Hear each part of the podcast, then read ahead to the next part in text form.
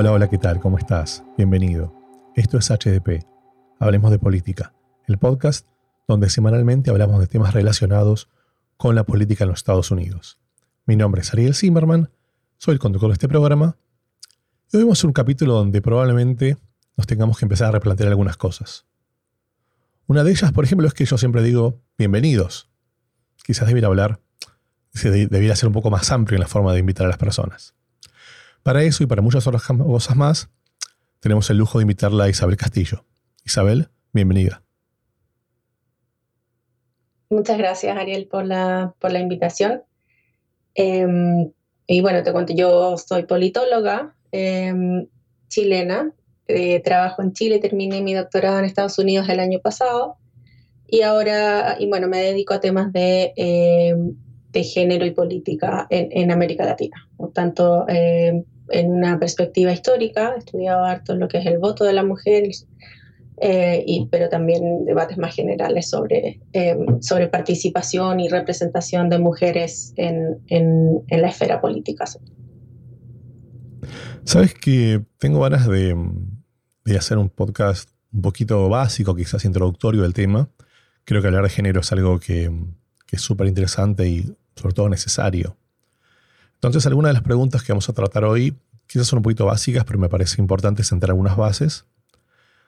Y para ello empiezo con una, una de las preguntas más básicas, más simples, creo es. ¿El feminismo es una respuesta al machismo? ¿Es lo mismo pero opuesto?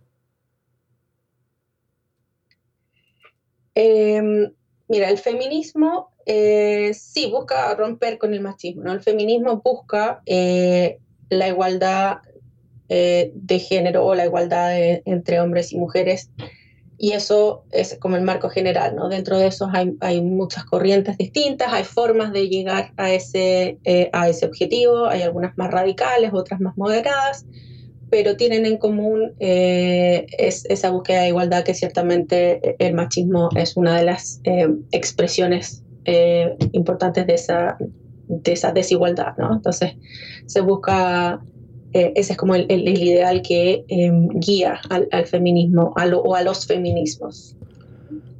¿Una mujer puede ser femenina y feminista a la vez? Eh, sí, ciertamente, ¿no? Ahora, eh, ¿qué es femenino? También no, no existe una única visión, pero claro, no es que una mujer por ser feminista no se pueda maquillar, no se pueda arreglar, eh, no, no, tiene nada que ver eh, lo uno con lo otro, ¿no? Y efectivamente existe esa, esa concepción de que, eh, de que las mujeres, no sé, feministas o no les gusta depilarse o, no, o arreglarse. y la verdad es que no hay, hay de todo, ¿no? lo que sí es que una feminista, en si se arregla, es, es principalmente por, por gustar más que complacer a los hombres, eh, es por uno sentirse bien, ¿no? Un tema de seguridad, entonces eso, eso diría que es algo eh, presente en, en, las feministas, pero eh, en lo femenino, bueno, se entiende de distintas formas, pero de ninguna manera son, son incompatibles. No es que el feminismo aspire a que todos nos convirtamos en hombres, no. se, se se busca, o sea, no es ese nunca el objetivo. Y entonces, digamos, es posible decir que todas las mujeres son feministas, ¿no? Eh, no, no necesariamente. Eh, en esta búsqueda de igualdad, la verdad es que hay mujeres eh, que no necesariamente se, guían por eso, ¿no? O sea, es como nos criamos en unas en sociedades que, que que no son igualitarias, cuando las mujeres también tenemos internalizadas ciertos patrones de conducta que en general ven a lo, a lo masculino como, como con un cierto eh, em, estatus superior y que los hombres debiesen tomar ciertas decisiones. Y hay mujeres que, eh, que no necesariamente cuestionan eso, ¿no? que, que se sienten, eh, que es lo que conocen y em, Em, y no necesariamente lo cuestionan, eh, pero también hay eh, muchas eh, mujeres que dicen yo no soy feminista, pero en realidad es por un mal entender el feminismo, pensar que por ser feminista estás de alguna forma contra los hombres. Y, eso no es así, ¿no? Entonces muchas mujeres em, dicen, no, yo no soy feminista, yo no, yo no estoy en contra de los hombres. Em, pero si tú le preguntas, bueno, ¿estás eh, a favor de la igualdad salarial o de que las mujeres pueden participar en política, etcétera? Probablemente el, acuerdo va a ser mayor. Em, pero sí, no necesariamente todas las mujeres son, son feministas. ¿Sabes que mm, Hace unos años comenzó en Argentina un movimiento llamado Ni Una Menos. Luego ese movimiento se fue por muchos otros países. De hecho, no sé, en México, por ejemplo, se llama Ni Una Más, pero es el mismo concepto. Algo muy parecido pasa en España. En Estados Unidos hubo un movimiento análogo, si querés, con el tema de Me Too. Pero la pregunta que me hago es, ¿por qué se habla de ni una menos? ¿Por qué no se habla de nadie menos? ¿Por qué, no, ¿por qué se habla de Black Lives Matter? ¿Por qué no se dice All Lives Matter? ¿Acaso no todas las vidas, no todas las vidas eh, son importantes? ¿Acaso no debería morir ninguna otra persona? ¿Por qué solamente no deberían morir mujeres? Eh, ciertamente que todas las vidas son importantes, eh, pero lo que hacen estos movimientos, el, Ni Una Menos y bueno, también con Black Lives Matter, es eh, apuntar a que hay factores específicos detrás de los asesinatos de mujeres, no los femicidios que llamamos. o sea, si una mujer muere en un asalto, claro, eso no es un femicidio, ¿no? Pero cuando las mujeres mueren regularmente a manos de, parejas o de familiares que las, que, en que detrás de eso hay razones de género o ciertas relaciones de poder que tienen que ver con el ser mujer y, por ejemplo, que, que, hombres sientes que tienen control o debiesen tener control sobre las mujeres.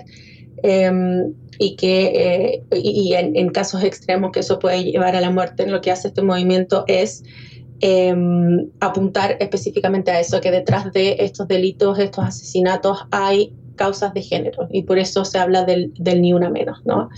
Eh, que es lo mismo que pasa con el Black Lives Matter, eh, que es apuntar que en el caso de, eh, muchos em, afroamericanos en general, y el movimiento está asociado particularmente a, a las muertes em, por violencia policial, ¿no? Pues, em, hay también detrás de eso razones raciales, ¿no? y los hombres mueren, y sobre todo los hombres negros mueren en tasas mucho más altas que, que, otras personas a manos de la policía. Entonces lo que hacen estos movimientos es decir, no es decir que las otras muertes no importan, sino entender que detrás de estos eh, tipos de, asesinatos hay razones eh, de género o, raciales en el caso del, Black, Black Lives Matter. Yo tengo, tengo una pregunta a ver, quizás muy, muy mundana, muy, muy básica. Porque estamos hablando de que todos los movimientos generalmente de, género plantean una desigualdad en términos de, privilegios y de oportunidades, pero, a ver, vamos a ver un ejemplo. Estamos en un Imaginémonos un lugar donde una oportunidad de trabajo, hay muchas personas este, en, una, sala para ser entrevistados. Y la realidad es que si estoy yo sentado y al lado mío hay una, hay una mujer joven, este, bonita, quizás tiene un escote o quizás tiene una pollera más corta, es muy factible que ella tenga, que llame más la atención que yo. Por lo cual, no podemos decir que ella tiene más privilegios que yo, que ella la van a ver más. no, no debería ser al revés, no es el hombre el que tiene menos oportunidades. Eh, no, o sea, bueno, eh, evidentemente estamos hablando en general, ¿no? Hay, casos específicos, pero en ese caso, eh, de partida, ahí, ahí está la mujer siendo, en, la descripción que das tú, y en caso de que fuese beneficiada, siendo vista en parte también como un objeto sexual, lo que igual es complejo eh, en, una relación laboral, ¿no? Y, eso probablemente abra la puerta para eh, otro tipo de comportamiento, así que esa mujer efectivamente fuese a, trabajar ahí. Em, pero más allá de ese caso puntual, la, la, realidad es que eh, en el ámbito laboral los hombres tienen mucho más privilegios que las mujeres em, y se les tiende a favorecer o a, entender de que tienen más capacidades para ejercer ciertos cargos. Eh, y probablemente en, en, en, un caso como el que dices tú, eh, habría el prejuicio, además de que de, de, ver a esta mujer como objeto sexual, también entender de que ah, probablemente por tener buen escote no sea tan inteligente, ¿no? Está utilizando estos otros recursos y también, eh, entonces también hay como un prejuicio sobre las capacidades eh, intelectuales u, otro tipo de habilidades que pueda tener eh, esta mujer por evaluarse en base a su, apariencia. Tú mencionaste el tema laboral y, a ver, mi, pregunta al respecto es, este, es la siguiente, es, una pregunta que es también muy simple. Digamos, se habla, de, se habla de esta diferencia, de esta brecha salarial entre hombres y mujeres. Pero ¿por qué crees que la brecha salarial tiene que ver con el género y no con la capacidad? Em, bueno, hay, distintas razones de por qué existe a nivel general eh, brechas salariales. O sea, de partida hay áreas de la economía que están más masculinizadas o más feminizadas eh, y en general todo lo que tiene que ver, por ejemplo, con el cuidado de adultos mayores o de niños o, eh, las eh, trabajadoras domésticas son áreas donde las mujeres se tienden a desempeñar mucho más que los hombres y son áreas muy poco valoradas y muy mal remuneradas, mientras que otras como las finanzas, por ejemplo, que son las más con los sueldos más salarios más altos, tienden a estar dominadas por hombres. Entonces hay primero un tema como en, las distintas áreas de, la economía. Em, después también hay todo un conjunto de razones que tienen que ver con que las mujeres tienden a hacerse cargo predominantemente del cuidado de los hijos, de, de los adultos mayores, de los enfermos, y eso dificulta su ingreso al mercado laboral, ¿no? Entonces trabajan más eh, en trabajos informales o en trabajos part-time, eh, por lo tanto obviamente eh, ganan menos y, también tienen menos posibilidades de ascenso dentro de, una empresa, por ejemplo, ¿no?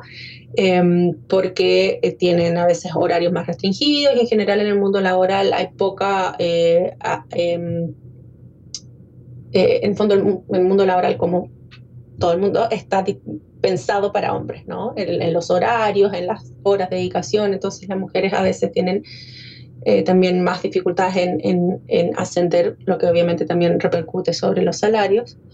Y finalmente, o no sé si finalmente, pero otro tipo, otro conjunto de razones tienen que ver con cómo han sido, eh, eh, en fondo, socializadas las mujeres. En general, existe todavía una cierta penalización a ver las mujeres que son demasiado ambiciosas, demasiado asertivas, eh, y, son cosas que uno internaliza, ¿no? Entonces, en, por ejemplo, en, las negociaciones salariales, eh, las mujeres tienden eh, a aceptar mucho más fácilmente el salario que le ofrecen que los hombres, ¿no? Que negocian y piden más.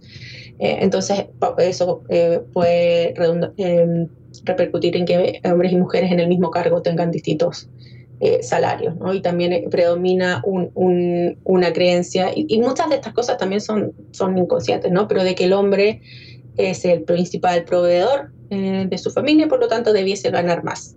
¿no? Entonces hay, hay, hartas razones por las que, que, explican en fondo eso, esta brecha salarial que sigue existiendo. Pero si nos fijamos, por ejemplo, en las universidades, tú recién decías las mujeres se suelen dedicar a las cuestiones más hogareñas y el hombre a finanzas. Pero, digamos, si nos fijamos en, las universidades, en general, las carreras más, este, más técnicas, las, carreras, las ingenierías, las carreras que requieren este. No sé si hablar de complejidad, porque es difícil definir la complejidad, pero digamos, ese tipo de carreras, matemática, ingenierías, em, las carreras científicas, suelen estar más llenas de hombres. Entonces, ¿no será que, los hombres tienen una capacidad para eso y las mujeres no? Eh, no, en general no es un tema de capacidad, de vuelta es como, como uno es socializado, ¿no? Entonces desde la casa, desde, eh, estas son normas que, permean a, todo nivel, ¿no? Entonces desde chicos, desde que a los niños les regalan, eh, no sé, juguetes eh, un microscopio asociado a ciencia y a la mujer o a la niña una muñeca, ¿no? O, em, desde ahí se van mandando mensajes de que hay actividades que son más eh, masculinas que, y otras más femeninas, ¿no? Y esto se reproduce luego en, en, en, la educación, en la escuela, ¿no? que los profesores también tienen estos mismos sesgos y tienden a em, favorecer em, eh, eh, y asociar como el desempeño de, los hombres en, las ciencias, en las matemáticas y a las mujeres, por ejemplo, en, el lenguaje.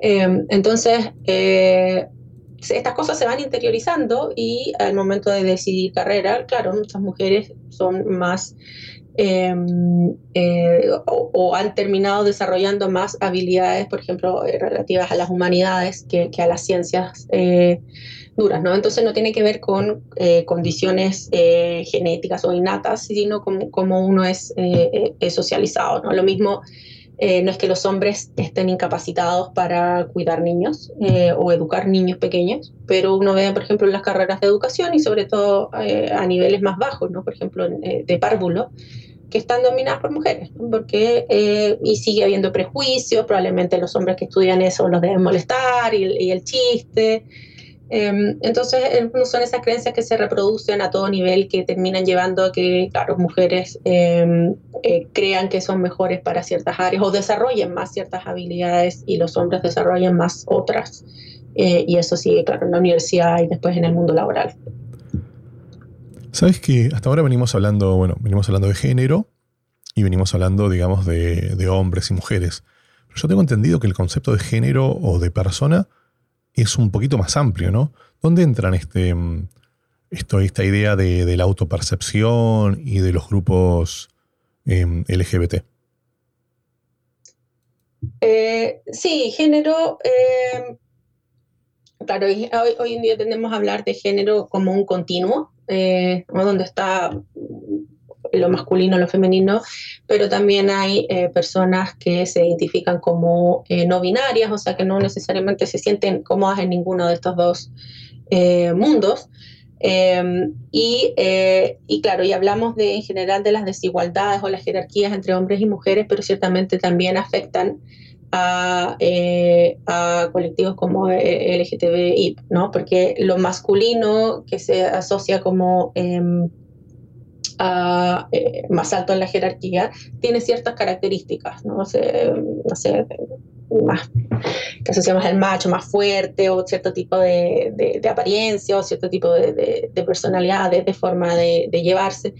Y los hombres que no se ajustan, no se ajustan a esos estereotipos también eh, son víctimas de, de, de, este sistema de género, del patriarcado, si se quiere, ¿no? Eh, entonces no es algo que afecte solo a hombres y solo a mujeres, ¿no? Sino que también afecta a eh, personas que, que, no se ajustan necesariamente a, a estas jerarquías de, de, lo que es lo que es o debiese ser un hombre, que en general es un hombre heterosexual. Y, bueno, también ciertamente se cruza con cuestiones de, raza, de etnia, de, clase, ¿no? Pero, em, pero sí, o sea, no es algo que afecte solo a las mujeres y por eso también muchas veces existe eh, alta sintonía entre los movimientos feministas y los movimientos em, LGTB, a pesar de que, claro, hay, hay algunas demandas distintas. Cuando hablamos, cuando estás mencionando esto, digamos, yo hace un rato hablé de, de percepción de género, ¿no, ¿no va un poco en contra de los conceptos biológicos? Porque creo que la biología es muy clara. O sea, la biología es, hombre o mujer. ¿Cómo, ¿Por qué se habla de, autopercepción? La biología es eh, relativamente clara. No siempre hay, casos de, por ejemplo, personas eh, intersex que tienen eh, de ambos, o sea, genitales tanto masculino como femenino y en general ahí se toma una, cuando nacen, eh, se toma una decisión, ¿no? los médicos, la familia. Pero, em, pero, pero no es una, eh, eh, no es una, una relación uno a uno, ¿no? Entre tener ciertos genitales o la biología y sentirse hombre o mujer, ¿no? y ahí están, por ejemplo, las personas trans que, que, tienen una identidad de género distinta a, a su biología. Eh, y ahí eh, hacemos una distinción entre eh, estos conceptos que se usan ahora, trans, por ejemplo, versus cis. ¿no? Una, mujer cis es, es, una mujer en que su identidad de género y, em, corresponde con el sexo asignado al nacer, que es el sexo biológico. Entonces sí, no, no existe una, una correspondencia exacta y lo que es masculino y lo que es femenino es algo que no está determinado por la biología, sino que es un, una construcción social. ¿Y esta construcción social no es anticientífica entonces? Eh, anticientífica. Bueno, la construcción social, más que la ciencia, se basa en, relaciones de poder. Eh, y las relaciones de poder frecuentemente recurren a la ciencia para, eh, para justificarlos, ¿no? De que hay diferencias biológicas que, hacen, que, que, están em, detrás de estas jerarquías pero, eh, pero la biología, o sea, la, ciencia, la biología no, los genes no tienen jerarquía entre lo masculino y lo femenino, ¿no? Eh, y es eh, similar a lo que ocurría, bueno, y en ciertos grupos aún recurren a ciertas em, justificaciones científicas sobre diferencias raciales, por ejemplo. Y sabemos que esas también son inventadas. Que no hay genes superiores a otros puede tener diferencias en algunos ámbitos, pero no, no es la construcción social que hacemos sobre eso y de, por ejemplo, de eh, lo blanco considerarse como superior no es, una, eh, no es algo científico, a pesar, de nuevo, eh, se, se, busca revestir de, mm, de, ciencia, pero, pero la ciencia en ese caso son, son excusas para justificar estas relaciones, que son relaciones de poder, ¿no? Me gustaría entender un poquito cómo, digamos, este es un programa donde directamente decimos que hablamos de política, entonces me gustaría entender un poquito cómo la política puede llegar a, em, impactar en esto e incluso a, intentar buscar la forma de, resolverlo o de, sí, resolverlo. Entonces, eh, tengo entendido que es muy común que se empiecen a discutir estos conceptos de, de leyes de cupo, de cuotas, para tratar de, de vuelta, de de forzar la inclusión de, diversos tipos de, diversas personas. Me gustaría primero, si nos puedes explicar un poquito qué quiere decir una ley, digamos, una ley de cuotas y después, qué pensás al respecto. Em, claro, bueno, como, como comenté, por ejemplo, conversamos de las desigualdades en el ámbito laboral. En la política se dan también por razones similares eh, eh, desigualdades en, el acceso Em, bueno, por mucho tiempo también en la participación, o sea, hasta mm, en América Latina hasta mediados del siglo XX la mayoría de los países no tenían voto para las mujeres. Em, pero una vez que se logró esta igualdad formal, que todos podían votar, eh, hemos seguido con, eh, con que los hombres siguen ocupando principalmente los espacios de, de poder y de toma de decisiones tanto en el nivel eh, ejecutivo, ¿no? los presidentes, como en, los congresos y en, los municipios, a todo nivel. Em, y vemos que esto no es algo que se pase solo, porque eh, siguen, a pesar de todos los avances que, han ocurrido em, en las últimas décadas, eh, sigue existiendo siguen eh, existiendo estas jerarquías eh, de género, estas relaciones desiguales em, y, las mujeres tienen un acceso al mundo de la política eh, mucho más difícil, ¿no? porque los partidos no les dan los espacios. Em, hay, una serie de, razones detrás que si quieres em, pues conversamos más, pero para llegar a lo, a lo de las cuotas. entonces, esta ha habido un avance, pero eh, en fondo si uno siguiese la misma trayectoria de que, no sé, pues, pasamos del 10 al 12, al 15, igualdad de representación en los congresos, nos demoraríamos décadas en, llegar. Entonces lo que eh, hacen las cuotas es, bueno, buscan corregir estas desigualdades y em, en el fondo obligar a los partidos a presentar candidatas. Y en general las cuotas funcionan en que se establecen em, eh, distintos niveles mínimos eh, de, mujeres que tienen que ir en las listas de candidatas. No puede ser un 30%, un 40%, o cuando ya son listas paritarias, eh, tiene que ser la mitad hombre y mitad mujeres. Em, y eso entonces obliga a los partidos a, a, buscar y a darle espacio a las candidatas y a mujeres que que han estado siempre ahí, pero que no han tenido la, oportunidad de, acceder hasta, a estas esferas.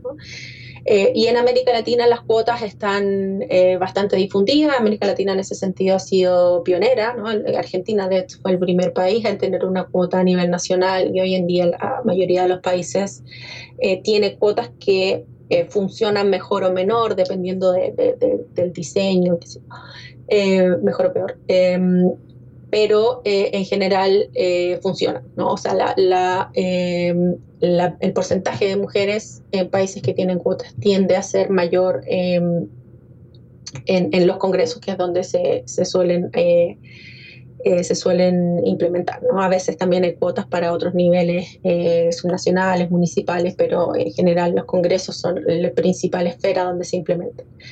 Eh, y mi, eh, mi, opinión al respecto es que, mm, es que sí, son necesarias y por lo tanto son una buena herramienta. En general las cuotas están siempre concebidas como una medida eh, temporal, ¿no? que eventualmente no van a ser necesarias porque vamos a llegar a un, a un, estado de la sociedad en que vamos a estar acostumbrados, va a haber mayor igualdad, pero ese estado la verdad es que no existe todavía en ninguna parte, por lo tanto las cuotas siguen siendo una herramienta importante y necesaria y además Em, sabemos que hay mujeres candidatas eh, de buena calidad, calidad disponibles, ¿no? No es, no es que haya un problema de, oferta o de que no haya suficientes mujeres interesadas, sino es que no tienen el espacio eh, suficiente y, por eso las cuotas son una herramienta eh, muy importante, Decías que no tienen espacio, decías hace un ratito que los partidos, em, bueno, sí, que no tienen espacio.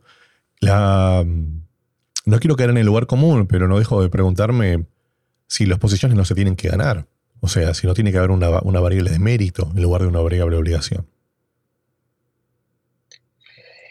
Eh, sí, pero uno no, no, son eh, contradictorias, ¿no? no es que uno elija cualquier mujer que no tiene ni un mérito, no, el, el, talento político está repartido de igual manera entre hombres y mujeres y lo que tiende, eh, sin cuotas, lo que tiende a ocurrir es que hombres sin talento tienden a, a, llegar ahí porque ocupan, porque son amigos qué sé yo, ¿no? entonces, de hecho, en términos de talento, las cuotas lo que hacen es igualar y atraer a gente más talentosa, ¿no? Eh, y además que eso supone que sin cuotas eh, las candidaturas se determinan en base a talento y también sabemos que eso no es así, ¿no? En política hay mucho de las redes sociales, de o sea, las redes, ¿no? Con quienes socializan y, que nominas a, a, los amigos, ¿no? Entonces en general los hombres tienden a socializar con más hombres y conocen a hombres eh, y por lo tanto nominan a hombres. Y además hay ciertos prejuicios de que, em, de que los votantes no van a querer votar por mujeres. Entonces, em, eh, sí, puede ser, no tengo ningún problema, pero en verdad no nos conviene. Y esos son prejuicios que están a nivel de, de, partido y a nivel de los votantes también, ¿no? de, de, creer que eh, el otro no le va a dar el espacio a la mujer. Em, y eso, al final se termina en muchos casos convirtiendo en, eh, bueno, en verdad, obviamente, si no le das el espacio a las mujeres porque crees que nadie las va a apoyar, em, pero, pero sí, no, no hay una relación eh, en ningún caso entre eh, talento, em, o sea, que las cuotas vayan en contra del talento. Recién estabas hablando, mencionabas algunos ejemplos de Latinoamérica, algunos ejemplos de cómo Argentina fue innovador y después otros países lo copiaron. También mencionaste algunas cuestiones de Europa. ¿Crees que Estados Unidos está un poquito atrás en términos de políticas de género? Em, en algunas áreas eh, sí, eh, eh, en otras no. Bueno, ahora políticas de género es un universo muy grande, ¿no? Entonces hay algunas áreas en las que Estados Unidos sí ciertamente ha avanzado, pero hay otras en que Em, en qué falta. ¿no? Eh, en términos de, de, representación política y de mujeres en, política, ha habido eh, cambios, está habiendo un cambio en los últimos años bastante fuerte. Eh, sobre todo en el Partido Demócrata.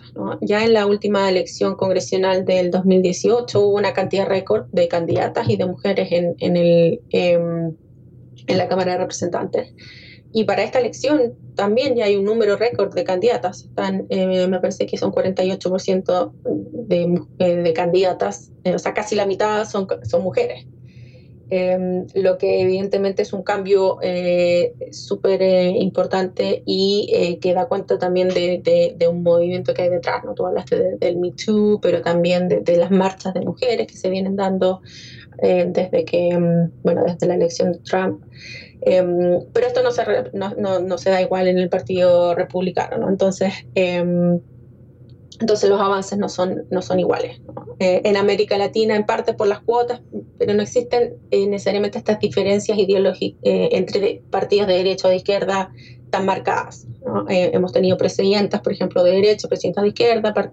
En Chile actualmente el partido que tiene más diputadas es un partido de derecha. Em, pero en Estados Unidos también porque está muy polarizada la política, em, la diferencia es, bien brutal entre, entre la participación de mujeres en, en el Partido Republicano y en el Partido Demócrata y también eh, a nivel de votantes. ¿no? O sea, el partido, las mujeres tienden a apoyar mucho más al Partido Demócrata que al Partido Republicano, lo que también explica eh, que, que, tengan más candidatas. ¿no? Em, entonces, eh, sí, hay, hay, áreas que en que Estados Unidos eh, les falta avanzar, pero también eh, se, está, se está viendo un cambio importante en, este ámbito. O sea, probablemente el Congreso que viene va a ser un Congreso, el Congreso que más mujeres tenga en la historia, ¿no? Sabes que mm, para quienes siguen este, este podcast, hemos hablado varias veces de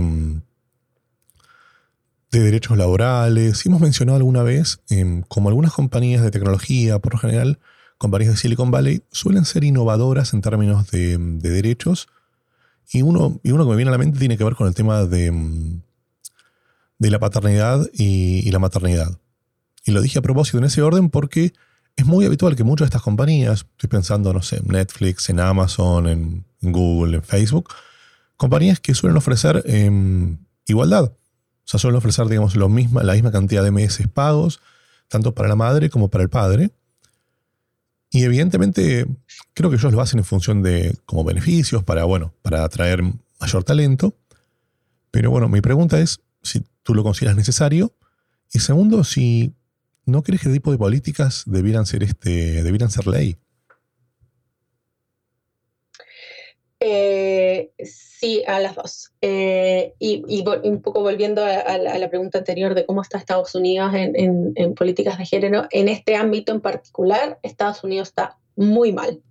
Estados Unidos es uno de los pocos países en el mundo que no tiene eh, una licencia maternal pagada. Es, creo que son tres o cuatro países en el mundo. ¿no? Estados Unidos a nivel federal lo que tiene es 12 semanas sin sueldo, eh, lo que evidentemente es muy corto y, no todas pueden estar sin sueldo. Em, y bueno, luego, claro, Estados Unidos como país federal también hay, leyes eh, en algunos estados y también hay, hay em, eh, compañías, como mencionabas tú, o empleadores en particular, que sí tienen políticas, pero no está a nivel federal que te lo asegure el, el, Estado, ¿no? Entonces a eso el acceso a estas políticas es muy desigual. Eh, en general, los eh, trabajadores de más altos ingresos que trabajan en empresas con políticas eh, de recursos humanos más desarrolladas tienen mayor acceso que los trabajadores de bajos ingresos. Entonces, em, me parece que debiese ser ley, en el caso de Estados Unidos, ley federal. y que debiese apuntarse a em, a mayor corresponsabilidad, ¿no? o sea, licencias compartidas. Em, y, ahí hay, bueno, hay, distintos, hay distintos modelos, pero eh, y, no necesariamente tiene que ser de la misma duración, pero creo que sí es importante que haya una licencia obligatoria para los padres de, un tiempo eh, importante, ¿no? Y que no sea voluntaria, porque por ejemplo, en Chile tenemos una licencia maternal y luego hay un, un, eh, em, periodo que se llama licencia eh, parental, o sea que es eh, la madre tiene el derecho, pero ella se lo puede ceder al padre. Y em, en el fondo es como voluntaria para el padre y la realidad muestra que solo un 0,02% de los padres se toma esa licencia. O sea, básicamente casi nadie. Em, entonces, claro, esto se, se, en su momento se promovió como una movida sea la corresponsabilidad, pero, eh, pero como es voluntario, eh, no se implementa por, múltiples razones, ¿no? O sea, de parte de la madre, porque ellas tampoco quieren cederlo, por temas de, lactancia, de apego, pero también por lo que hablábamos antes, de, la desigualdad de los salarios, eh, porque los em, los hombres ganan en general más que las mujeres, entonces hay un mayor costo de que el hombre deje, bueno, porque en el caso de Chile se sigue pagando el salario de la mujer, no del hombre. Eh, pero también hay cosas culturales, ¿no? Ciertos ambientes en que eh, em, los hombres probablemente van a ser eh, objeto de, bromas, ¿no? De, ah, si te vas a la casa, ¿no? Entonces, ambientes que no, no, no propician eso. Eh, hay otros ambientes que, claro, tal vez el, que mencionas tú, de, de, de, como tech, ¿no? En Silicon Valley, que a lo mejor eso está más, em, es más común y por lo tanto ya se empieza a normalizar. Pero cuando queda estas cosas como voluntarias, em, en general es poco el cambio que se produce, eh, por lo tanto creo que, em, que debiese ser obligatoria eh, en alguna medida, ¿no? Y tal vez después tener cierta flexibilidad y después puedes elegir, pero que haya un mínimo que sea obligatorio, eh, me parece que es, que es bueno y que es saludable y que también los, los padres puedan em, aprovechar e, e, ese tiempo con sus bebés y se vayan así también rompiendo, rompiendo prejuicios, ¿no? Y produciendo cambios culturales. Sabes que estamos hablando mucho de, bueno, estamos hablando de política de género, de cuáles son las, eh, hacia dónde tienen que ir las costumbres de personas, cómo tenemos que aprender nuevas costumbres o cómo tenemos que quizás deconstruirnos los hombres. Y me viene a la mente em, la idea de preguntarte, ¿cómo podemos, digamos, los, hombres, no sé, en mi caso, los hombres heterosexuales, blancos, privilegiados, cómo podemos colaborar? ¿Qué podemos hacer para, para ayudar un poquito más a, que estas, a que estas políticas se lleven a cabo y se ejecuten finalmente? Em, votar por mujeres. Eh, o sea, bueno, e, efectivamente hay, no, no siempre es una, pero en general las mujeres tienden a promover eh, muchas de estas políticas en mayor medida que los hombres. ¿no? Hay obviamente hombres feministas que, apoyan la causa, pero en general, eh, por ejemplo, las políticas de cuidado, de em, el acceso a educación temprana, esas son agendas que han sido en todas partes del mundo llevada fuertemente por las mujeres. Entonces, una, una, un área es esa. En muchas otras áreas, lo que, eh, a nivel general, si quieren, la sociedad, algo que falta de los hombres es dar un paso atrás y, eh, y, darle el espacio a las mujeres. Eh, y eso obviamente cuesta, cuesta renunciar a los privilegios.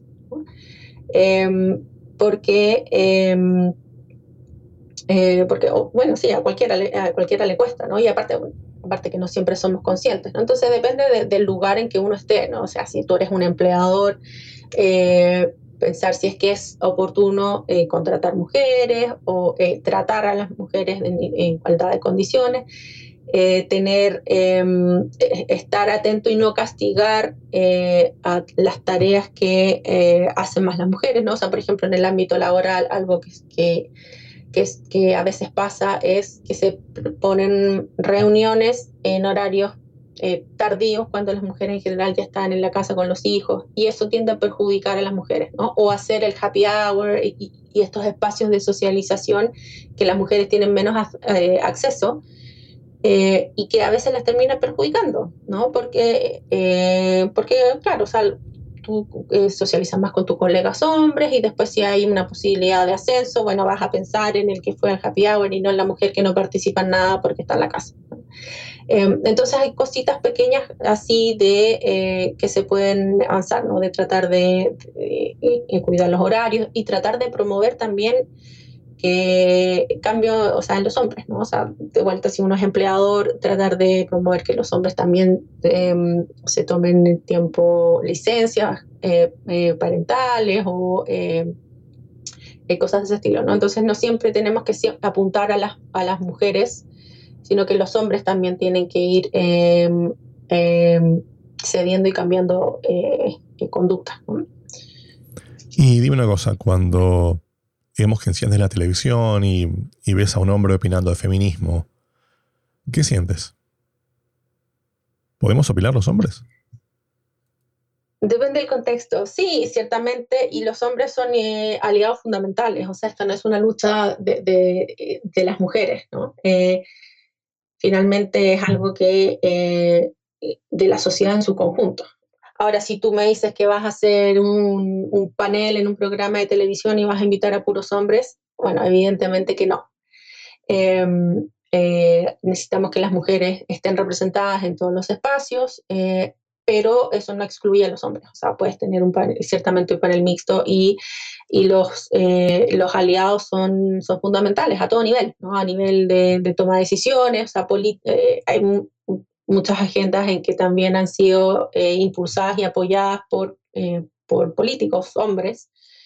Em, y eso se, se, debe mantener, no es que los hombres tengan que, em, que guardar silencio, ¿no? Pero hay que ahí ser atento de cuándo corresponde apoyar, eh, no necesariamente buscar el protagonismo, sino que a veces también dejarle el espacio a las mujeres y apoyar, pero se habla, eh, en ese sentido se habla de, aliados, ¿no? De que los hombres pueden actuar como aliados del feminismo, pero que no, no buscar em, monopolizar el, el, movimiento, ni la demanda, ni la agenda, y, em, ni buscar representar directamente a las mujeres, ¿no? sino que apoyar eh, eh, lo que se está haciendo desde los feminismos. Cuéntame algo, ¿cómo haces para mantenerte informada?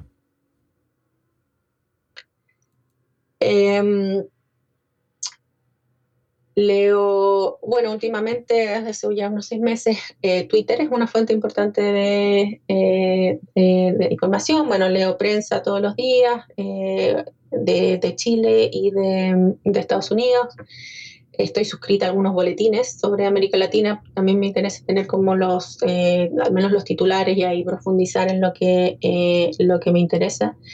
Em, entonces esas son como mis fuentes principales, ¿no? Prensa, eh, o sea, no, Washington Post en particular, estoy suscrita, la prensa acá local, estos boletines, em, y luego lo que me va apareciendo ahí recomendado en, en Twitter. ¿Y hay algo que nos quieras contar que no te haya preguntado? Em, sobre mí o sobre la... Sobre lo que quieras.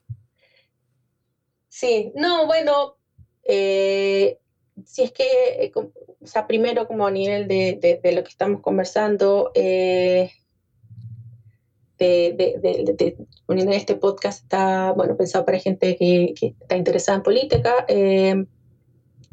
mi llamado sería siempre a, participar, a mantenerse informado y a darle espacio a las mujeres, no es que uno siempre tenga que eh, votar por mujeres, pero a tratar de eh, pensar eh, y, em, en los prejuicios que uno tiene de si una mujer puede o no ejercer tal cargo. Em, entonces eso como a nivel de, de, ciudadanos, ¿no? o sea, si ya están escuchando este podcast, me imagino que, que están interesados en informarse em, y y eso me parece que, que es un paso esencial para, para la, participación eh, política.